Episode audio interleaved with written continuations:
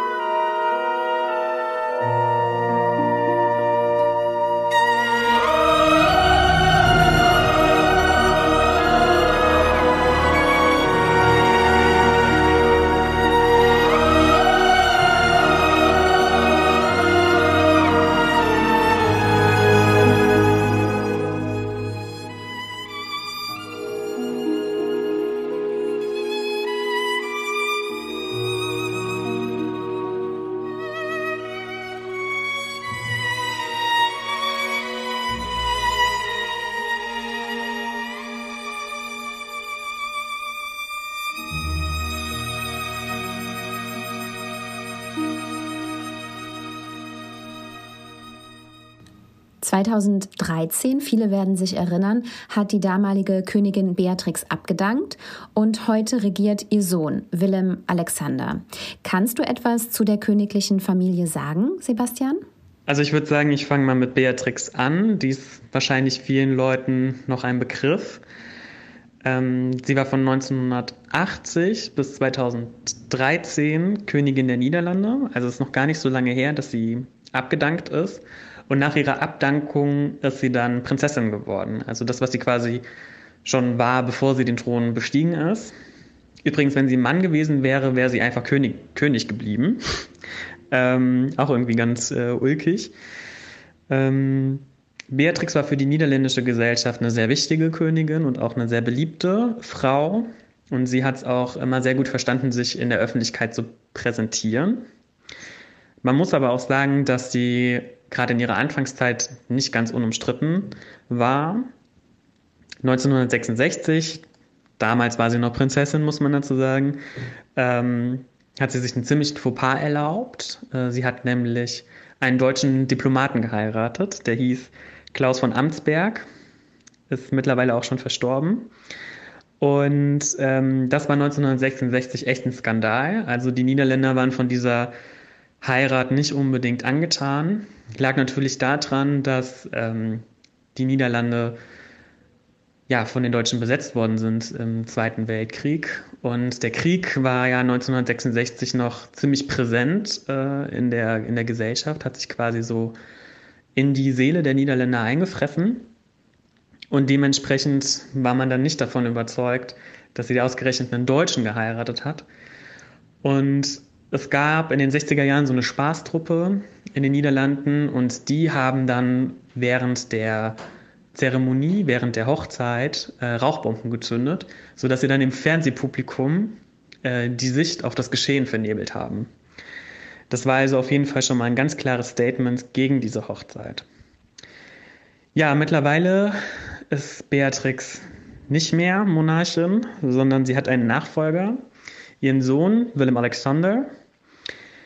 Er ist auch eigentlich recht beliebt, würde ich sagen. Würde aber jetzt schätzen, so aus dem Bauch heraus, dass er etwas weniger beliebt ist als Beatrix. Aber er ist auf jeden Fall unbeliebter als seine Frau. Das ist Königin Maxima.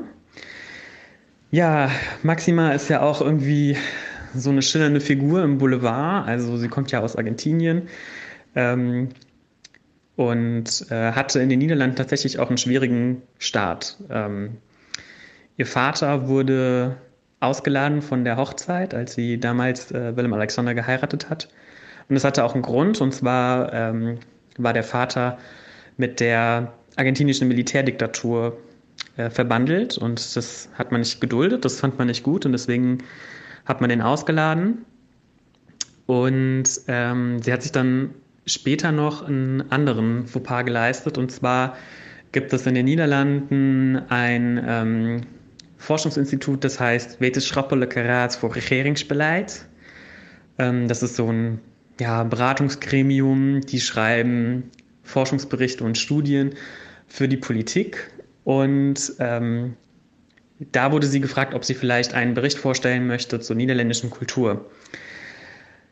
Und sie hat dann eine Rede gehalten, die sehr stark kritisiert worden ist. Und zwar hat sie gesagt, dass ähm, sie zu dem Zeitpunkt zehn Jahre in den Niederlanden gelebt hat und dass dieses neue Leben in den Niederlanden so eine Art Entdeckungsreise war, dass sie halt viele Menschen kennengelernt hat, sich das Land angeschaut hat und dann letztendlich nach zehn Jahren zu der Feststellung gekommen ist, den Niederländer, die Niederländerin habe ich gar nicht kennengelernt. Und das hat man nicht gutiert, weil man sagen muss, es ist ja ein verhältnismäßig kleines Land, also mit knapp 18 Millionen Einwohnern da ist die Frage, wer gehört dazu, wer gehört nicht dazu, wer sind wir eigentlich, eine sehr wichtige Frage. Und ähm, ja, offensichtlich hat sie darauf keine Antwort gefunden, was eigentlich, was es eigentlich heißt, niederländisch zu sein. Mit der Zeit hat sie aber, den, aber auf jeden Fall an äh, Zustimmung gewonnen. Und sie hat ja dann auch mit Willem Alexander drei Töchter bekommen, nämlich Amalia, Alexia und Ariane. Und damit steht auf jeden Fall fest, dass ähm, das nächste Oberhaupt im Königreich der Niederlande eine Frau sein wird. Das ist auch eine Besonderheit, dass das niederländische Königshaus ziemlich weiblich geprägt ist. Also ähm, Willem Alexander ist der erste Mann auf dem Thron seit 123 Jahren. Davor hießen die Königinnen Emma, Wilhelmina, Juliana und eben Beatrix. Und das ist wirklich echt eine Besonderheit. Welche Rolle spielt das niederländische Königshaus eigentlich für das Land? Also ich würde sagen, dass das Königshaus auf jeden Fall eine relativ begrenzte Rolle spielt für das Land. Ähm, ist natürlich ein Stück weit Teil der Identität, aber das sollte man nicht zu, zu sehr bewerten, glaube ich. Ich würde sagen, dass der König in gewisser Weise vergleichbar ist mit dem Amt des Bundespräsidenten in Deutschland. Ähm, der Bundespräsident hat ja keine gestalterische Macht, sondern es ist ja ein eigentlich ziemlich symbolisches Amt. Ähm, und der Bundespräsident pflegt ja gewisse Auslandsbeziehungen, stellt sich quasi in den diplomatischen Dienst. Das macht der König auch, aber mehr als Händeschütteln und Charity ist da nicht. Ähm, in der Politik spielt der König auf jeden Fall keine wichtige Rolle. Also er unterschreibt Gesetze, so wie der Bundespräsident. Der Bundespräsident kann aber auch aus Gewissensgründen die Unterschrift verweigern. Das kann der König zum Beispiel nicht. Äh, der König ernennt und entlässt Minister, aber nur, wenn das Parlament ihm das sagt. Und er verliest Regierungserklärungen, die der Ministerpräsident vorher schreibt.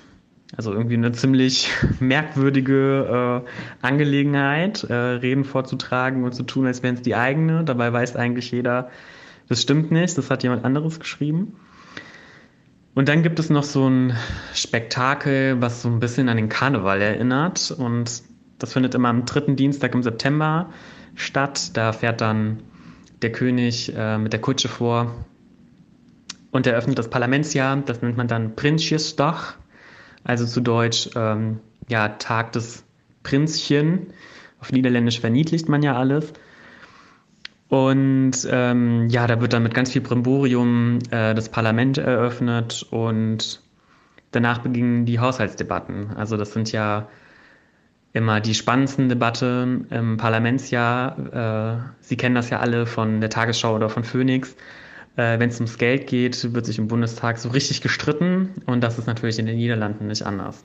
Na, das ist doch der perfekte Zeitpunkt, um für ein bisschen Entspannung zu sorgen, in Form von Musik eines niederländischen Künstlers, nämlich des Sängers Jan Smit, der unter anderem auch in der internationalen Schlagerband Club 3 singt, in der auch Florian Silbereisen mitsingt. Das war für mich tatsächlich neu. Jetzt hören wir aber Jan Smit mit dem Lied Ich bin da.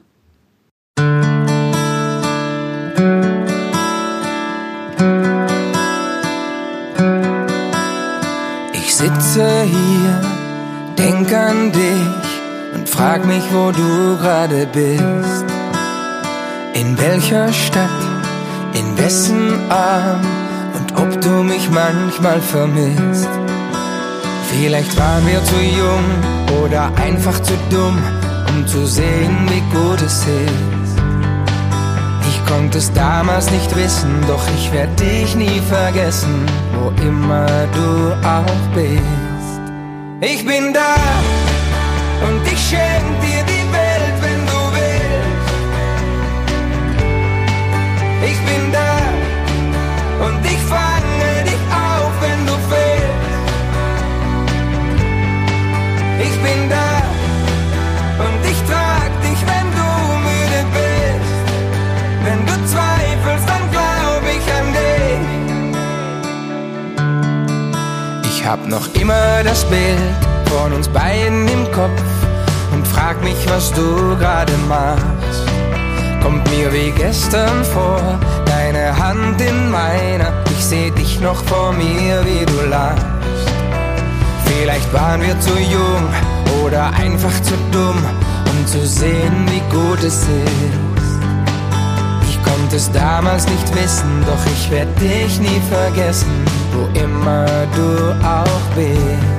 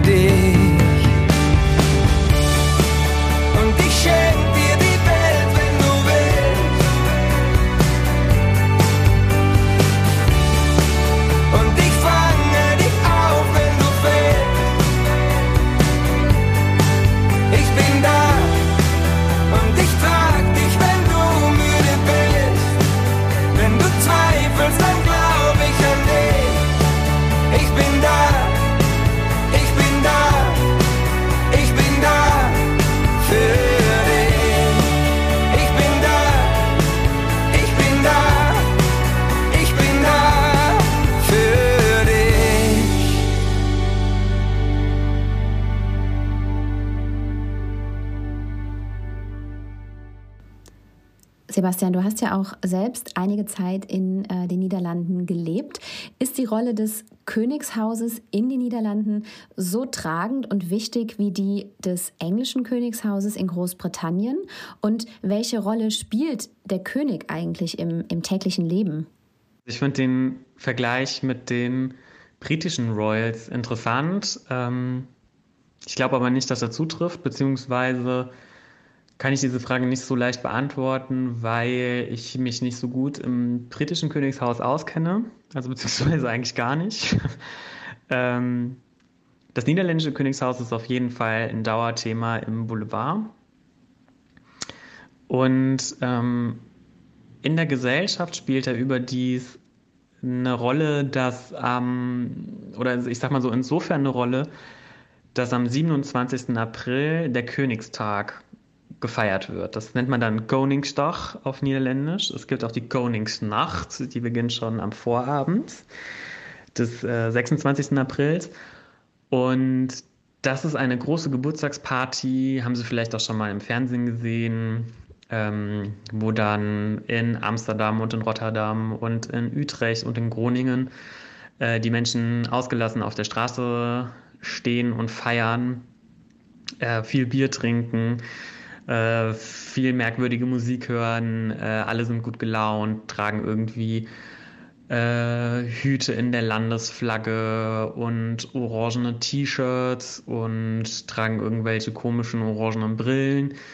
Ja, und feiern quasi den Geburtstag ihres Königs. Und ähm, das finde ich irgendwie eine ganz witzige Tradition. Ähm, ich habe das selbst mal mitgemacht, äh, war mal auf der Koningsnacht, allerdings in Nimwegen. Ähm, ist jetzt keine so wahnsinnig wichtige Stadt in den Niederlanden. Und ja, da waren halt Bühnen aufgebaut, es gab was zu essen, es gab was zu trinken, so ein bisschen wie beim Michelsmarkt, würde ich jetzt mal sagen. Ähm, aber jetzt keine allzu wichtige Sache. Für eine Stadt ist es aber dann immer eine sehr wichtige Angelegenheit. Ähm, und zwar ähm, besucht der König äh, mit seiner Familie dann anlässlich seines Geburtstages dann eine Stadt und da geht er dann noch auf die Bühne äh, bedankt sich bei den Niederländerinnen und Niederländern und ähm, lässt sich feiern. Die Menge singt dann noch ein schönes Geburtstagslied. Ja, und alle sind happy. Bis zum Jahr 2013 hieß es übrigens nicht Königstag, sondern Königinnentag, also Koninginnedag. Und der wurde drei Tage später abgehalten, und zwar am 30. April. Das hatte allerdings nichts mit Beatrix Geburtstag zu tun. Die hat nämlich am 31. Januar Geburtstag und ähm, sie hat aber gesagt, naja, im Januar, da ist es kalt, es regnet, es schneit möglicherweise auch. Ja, das ist noch nicht schön, also feiern wir lieber im Frühling, am 30. April. Und das war nämlich der Tag, als sie 1980 gekrönt worden ist und damit dann Königin geworden ist. Wow, 1980, da haben wir beide, Sebastian, auf jeden Fall noch nicht gelebt. Wie eng ist denn eigentlich die Verbindung zu Deutschland oder gibt es überhaupt noch eine Verbindung äh, zu Deutschland? Ja, also ich würde auf jeden Fall sagen, dass es noch ziemlich enge Verbindungen mit Deutschland gibt. Ähm, dazu muss man auch einmal sagen, dass die Ehemänner von Wilhelmina, Juliana und Beatrix alles Deutsche waren. ähm, nur bei Beatrix war das offensichtlich ein Skandal. Ähm, naja, wie dem auch sei. Ähm, Willem Alexander spricht sehr, sehr gut Deutsch. Also der hat auch nicht diesen Rudi Carell, Mareike Amado Akzent, sondern er spricht wirklich sehr schönes Deutsch. Das kann man sich auch im Internet mal anhören, äh, wie er das macht. Findet man relativ schnell Videos, wo er Interviews auf Deutsch gibt oder Reden hält. Ähm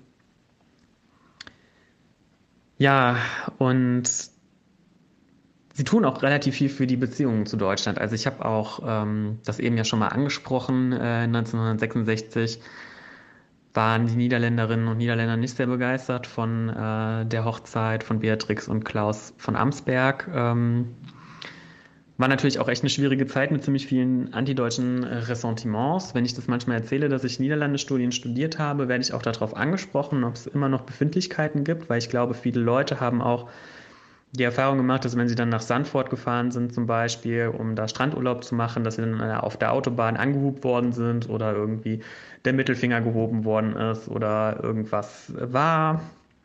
Keine Ahnung.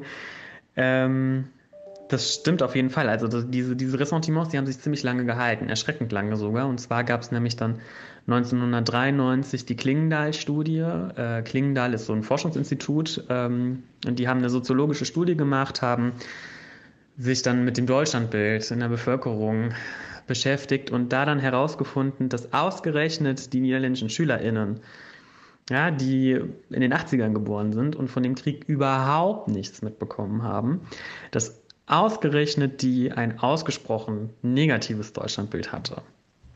Das führte dann zu einer ziemlich regen Debatte. Ne? Also ist ja klar, man will sich da nicht mit seinen Nachbarn verkretzen. Und man hat dann auch angefangen, mehr Deutschunterricht zu geben, äh, die Germanistik an den Universitäten zu stärken ähm, und auch mehr Austausch und Zusammenarbeit zu ermöglichen. Man hat dann zum Beispiel auch in ähm, Amsterdam, Utrecht und Nimwegen ähm, Deutschlandinstitute gegründet, die sich also quasi den ganzen Tag nur mit Deutschland beschäftigen, äh, um das einfach mehr in, in, in das Bewusstsein der Menschen, in den Alltag zu rücken. Würde ich heute wieder anders sehen. Also ich glaube, das Interesse ist sehr stark zurückgegangen in den letzten Jahren. Ähm, aber gut, das ist vielleicht eine andere, ein anderes Thema. Willem Alexander und Maxima allerdings, äh, muss man sagen, ähm, haben ein sehr reges Interesse an Deutschland. Also ähm, vor einigen Jahren haben sie beschlossen, eine Deutschlandtour zu machen und sich vorgenommen, jedes Bundesland einmal zu bereisen. Das haben sie auch geschafft. Und 2018 waren sie dann auch ähm, im Mittelrheintal in Rheinland-Pfalz, haben sich dann auch mit Ministerpräsidentin Malu Dreyer getroffen ja, so ein bisschen geredet, Wirtschaftsförderung gemacht, keine Ahnung, was da besprochen wird.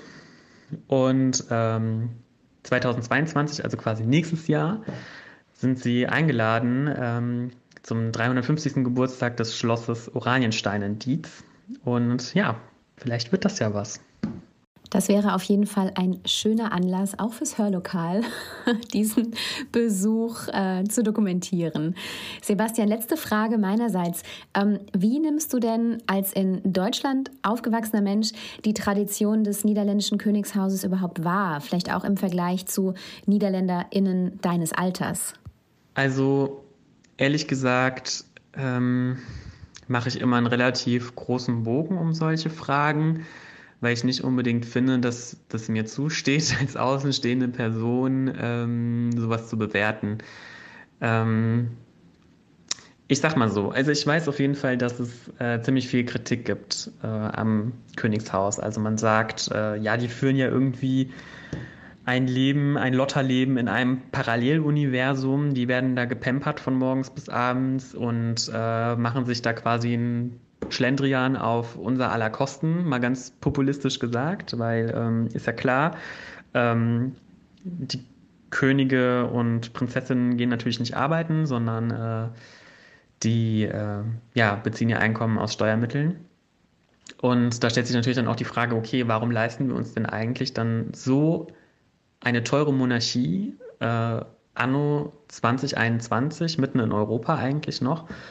Und klar, auf den ersten Blick ist es auch irgendwie ziemlich aus der Zeit gefallen, dass man immer noch so eine Monarchie hat in einem Land. Ähm, auf der anderen Seite trifft das ja auch auf ziemlich viele andere Länder zu. Das vergisst man ja auch irgendwie ganz oft. Ne?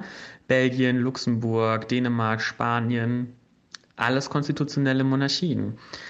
Und ähm, ich persönlich würde sagen, dass meine Freundinnen und Freunde äh, in den Niederlanden, die so ungefähr in meinem Alter sind, alle nicht so wahnsinnig royal affin sind. Also ich glaube nicht, dass sie sich sonderlich äh, mit dem Königshaus auseinandersetzen oder das jetzt großartig verfolgen, was sie den ganzen Tag machen. Ähm, wenn überhaupt, dann wird natürlich dann auch im Boulevard darüber berichtet oder ähm, über irgendwelche zwielichtigen Angelegenheiten. Also es gab letztens eine ziemlich große ähm, Investigativreportage über Stiftungen oder ähm, es gab auch einen Miniskandal in der Corona-Zeit, weil ähm, Willem Alexander und seine Familie, die haben in Griechenland Urlaub gemacht. Da hat man sich gefragt, wie geht das denn überhaupt? Ähm, ja, ich weiß nicht. Ich, ich, ich äh, kann es auf der einen Seite verstehen, wenn man sagt, okay, das ist irgendwie identitätsstiftend, aber auf der anderen Seite kann ich es auch sehr gut verstehen, wenn man sagt, ich finde das eigentlich nicht mehr so ganz modern. Ähm, allerdings würde ich sagen, ähm, dass manche Leute in Deutschland vielleicht ein bisschen neidisch auf die Königreiche schauen, die es ja heutzutage noch gibt. Also ich bin auch immer wieder erstaunt ähm, darüber, dass ja ähm, Eheschließungen, also Hochzeiten ähm, zur besten Sendezeit dann übertragen werden im deutschen Fernsehen. Ne? Also wenn dann jetzt irgendwie in Großbritannien oder in Monaco oder so wieder irgendjemand heiratet oder verstorben ist oder so, wie viel darüber berichtet wird eigentlich. Und ich glaube, insgeheim gibt es doch viele Deutsche, die das irgendwie schön finden. Und ja, das sind so meine Gedanken dazu. Ganz zum Schluss, lieber Sebastian, hören wir jetzt noch ein bisschen Musik. Du hast mir extra vorher gesagt, wie der Titel des Liedes ausgesprochen wird. Gesungen wird es von einer sehr, sehr bekannten niederländischen Sängerin, Glennis Grace, mit dem Lied Öff Schreit. War das richtig?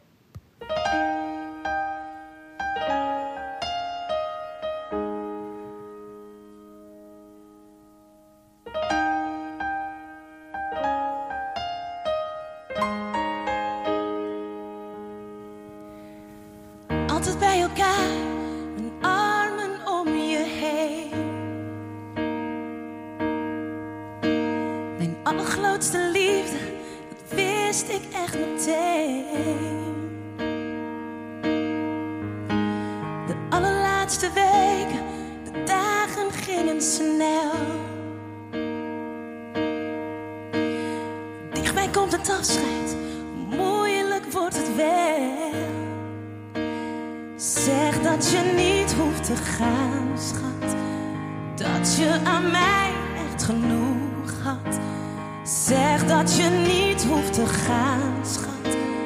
Ga, schat, want je moet. Ik weet, je moet.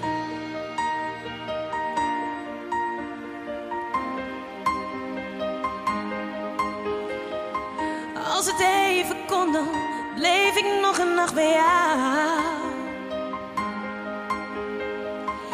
Als het even kon, dan leef ik nog een nacht bij jou.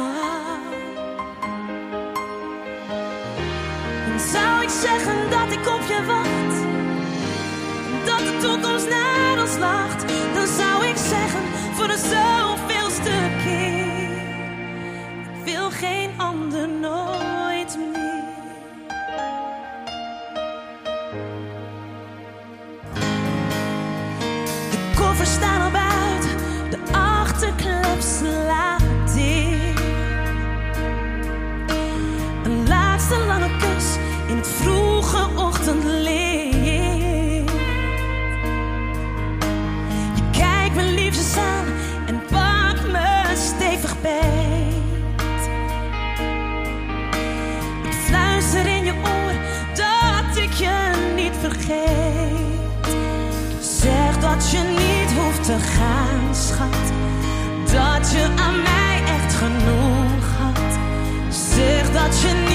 te gaan, schat.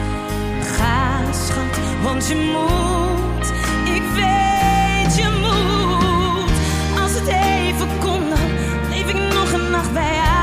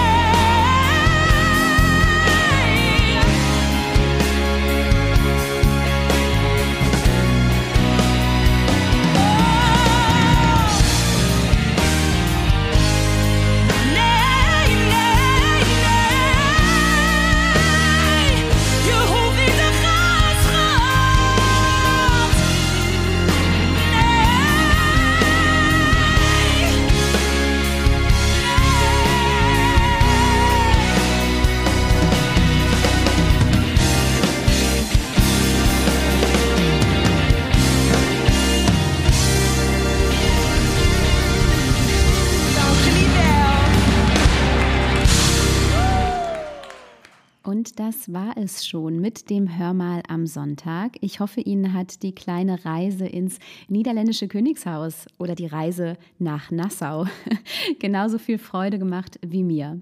Lieber Sebastian, ich bedanke mich ganz, ganz herzlich dafür, dass du mir Rede und Antwort gestanden hast. Dankjewel, Jenny, für das Interview. Was leuk. Das heißt auf Deutsch. Vielen Dank fürs Interview, Jenny. Hat Spaß gemacht. Mir genauso, lieber Sebastian. Ich hoffe Ihnen da draußen auch. Ich wünsche Ihnen jetzt einen ganz fantastischen Sonntag. Genießen Sie ihn trotz des ja nicht allzu tollen Wetters und äh, ich hoffe, wir hören uns kommenden Mittwoch wieder. Bis dahin bleiben Sie gesund und machen Sie es gut.